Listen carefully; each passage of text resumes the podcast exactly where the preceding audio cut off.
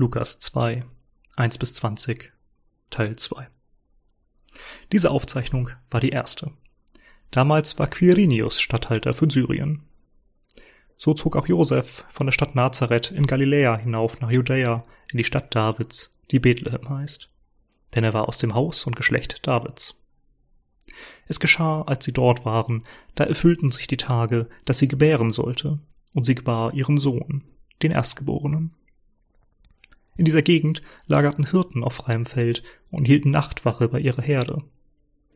Der Engel sagte zu ihnen, Fürchtet euch nicht, denn siehe, ich verkünde euch eine große Freude, die dem ganzen Volk zuteil werden soll.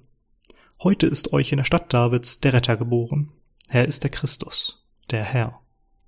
Und plötzlich war bei dem Engel ein großes himmlisches Heer, das Gott lobte und sprach, Ehre sei Gott in der Höhe und Frieden auf Erden, den Menschen seines Wohlgefallens. So eilten sie hin und fanden Maria und Josef und das Kind, das in der Krippe lag. Und alle, die es hörten, staunten über das, was ihnen von den Hirten erzählt wurde. Die Hirten kehrten zurück, rühmten Gott und priesen ihn für alles, was sie gehört und gesehen hatten, so wie es ihnen gesagt worden war. Und wer den Rest erfahren wollt, hört noch einmal in ein früheres Adventskalendertürchen rein. Schöne freie Tage wünsche ich euch. Macht es gut. Euer Norman.